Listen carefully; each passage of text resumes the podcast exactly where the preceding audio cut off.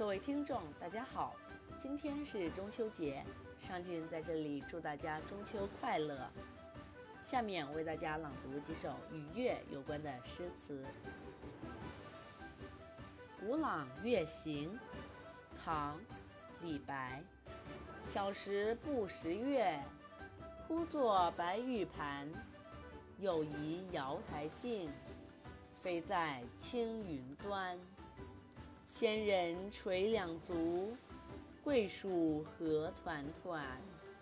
白兔捣药成，问言与谁餐？这首诗的译文为：小时候不认识月亮，把它称为白玉盘，又怀疑是瑶台的仙境，飞在夜空青云之上。月中的仙人是垂着双脚吗？月中的桂树为什么长得圆圆的？白兔捣成的仙药到底是给谁吃的呢？这是一首乐府诗，《朗月行》是乐府古题，属杂曲歌词。宝照有朗月行。写佳人对月弦歌，李白采用这个题目谱成《古朗月行》，但没有因袭旧的内容。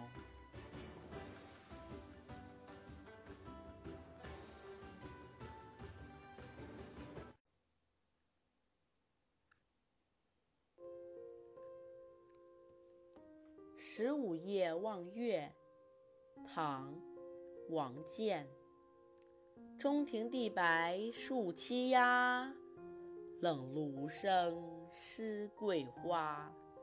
今夜月明人尽望，不知秋思落谁家。这首诗的译文为：中秋的月光照射在庭院中，地上好像铺上了一层霜雪那样白。树上的鸦雀停止了扩噪，进入了梦乡。夜深了，清冷的秋露悄悄地打湿庭中的桂花。今夜明月当空，人们都在赏月，不知那茫茫的秋思落在谁家。这首诗题目中的十五夜，结合三四句来看。应指中秋之夜。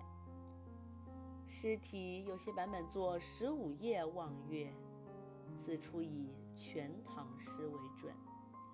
杜郎中名不详，在唐代咏中秋的篇中，这是较为著名的一首。